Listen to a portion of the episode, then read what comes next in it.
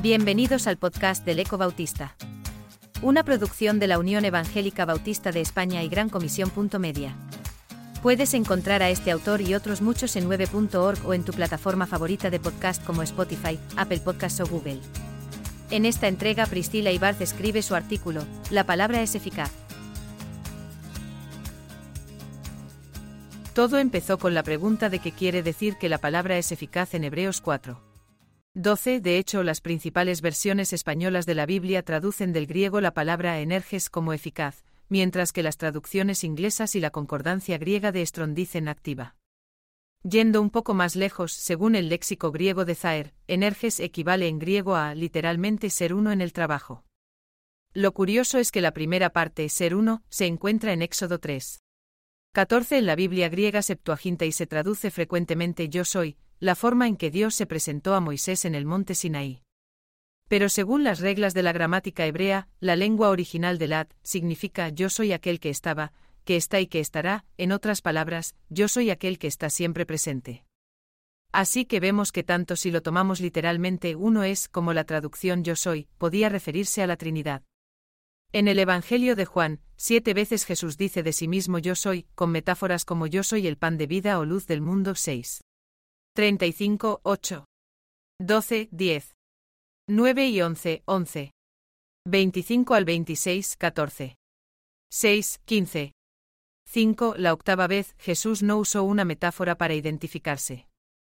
En Juan 8, 58 se proclamó yo soy para identificarse con su padre, al decirle a los judíos os aseguro que desde antes que naciera Abraham, yo soy. Aunque se ha traducido al español en presente, en este contexto se refiere al pasado, a la época de Abraham 1600 años antes, sería yo he estado. Jesús se estaba defendiendo de los ataques judíos contra su identidad como hijo de Dios y les dijo que si rechazaban su palabra, estaban rechazando también la palabra de su Padre que tenía poder de dar vida eterna a todo el que la creyera. 8, 51 y 55. Al referirse a Abraham, diciendo que era mayor que él, proclamaba tres grandes verdades, blasfemas para los fariseos y por las que iban a apedrearlo. A Jesucristo existía en la época de Abraham, lo conoció y estaba con Dios entonces. B era el Hijo de Dios que siempre había existido y C era entonces Dios como lo sería en el futuro Juan 8. 56 y 59. 2. No fue la única ocasión en que se identificó con su padre en el Evangelio de Juan. Al acusarlo por sanar un paralítico en día de reposo, argumentó, Hasta ahora mi padre trabaja, y yo también trabajo. Justo por eso los judíos aún más procuraban matarle, porque no solo violaba el día de reposo, sino que también llamaba a Dios su propio Padre, haciéndose igual a Dios 5 del 17 al 18. 3. Si vamos al inicio del Evangelio de Juan, el apóstol usó la palabra logos, traducida como palabra o verbo para referirse a Jesús. Juan 1. 1 al 2 En el principio era el verbo, y el verbo era con Dios, y el verbo era Dios. Este era en el principio con Dios. Juan comienza intencionalmente igual que Génesis 1. 1 en el principio para señalar que el Logos estuvo en el principio, había una relación con el Creador y se comunicaban. El Logos es preexistente, estaba ya cuando todo se originó.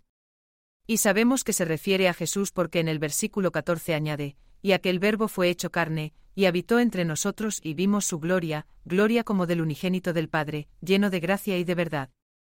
Por lo tanto, el Logos es una persona, no es un Dios menor ni contenía simplemente algo de la divinidad. Era Dios mismo porque el Hijo es Dios como el Padre. Luego Juan indica en el versículo 3, todas las cosas por él fueron hechas, y sin él nada de lo que ha sido hecho fue hecho. El Logos era palabra en acción, porque sin él nada de lo que ha sido hecho existiría. 4. Y para completar la tercera persona de la Trinidad desde el principio, Génesis 1. 2 dice que el Espíritu de Dios se movía sobre las aguas. Ionoven, entre muchos estudiosos, afirmó que la palabra merajefet, traducida como mover, se refiere a un movimiento suave, como el de una paloma en su nido para transmitir calor vital a sus huevos o acariciar a sus crías. Sin el espíritu, todo era un mar muerto, un caos sin forma, pero el movimiento del espíritu de Dios sobre las aguas transmitió una virtud prolífica vivificante.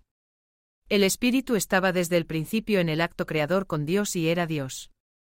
De nuevo en el Evangelio de Juan, se cuenta que cuando Jesús iba a dejar la tierra y se despidió de sus discípulos, les avisó de quién ocuparía su lugar, os conviene que yo me vaya, porque si no me voy, el consolador no vendrá a vosotros, pero si me voy, os lo enviaré, pero cuando él, el Espíritu de verdad, venga, os guiará a toda la verdad, porque no hablará por su propia cuenta, sino que hablará todo lo que oiga, y os hará saber lo que habrá de venir. Él me glorificará, porque tomará de lo mío y os lo hará saber. Todo lo que tiene el Padre es mío, por eso dije que él toma de lo mío y os lo hará saber. Juan 16. 7 y del 13 al 15. El Espíritu Santo del que Jesús habla aquí guiaría no solo a sus discípulos de entonces, sino a todos nosotros, a conocer toda la verdad de la palabra de Dios. Es el mismo Espíritu que inspiró toda la Escritura, haciéndola provechosa para enseñar, para argumentar, para corregir y para educar en la rectitud, a fin de que el creyente esté perfectamente equipado para hacer toda clase de bien. 2 Timoteo 3, del 16 al 17. Concluyendo. Así tomamos la expresión uno es el que trabaja, Jesús era uno con su Padre y obraba milagros por medio de su palabra, señales como las llamaba Juan, que apuntaban a su identidad como Hijo de Dios. B. Si tomamos al gran yo soy en el pasado, presente y futuro, eterno y que sigue activo, vemos a Dios trabajando a través de su palabra. C. Cuando Jesús se fue cumplió la promesa de enviar el Espíritu Santo en y con nosotros y éste se convirtió en nuestro guía al leer la palabra, por lo que la palabra sigue siendo activa en el mundo y en nosotros a través del Padre, el Hijo y el Espíritu Santo.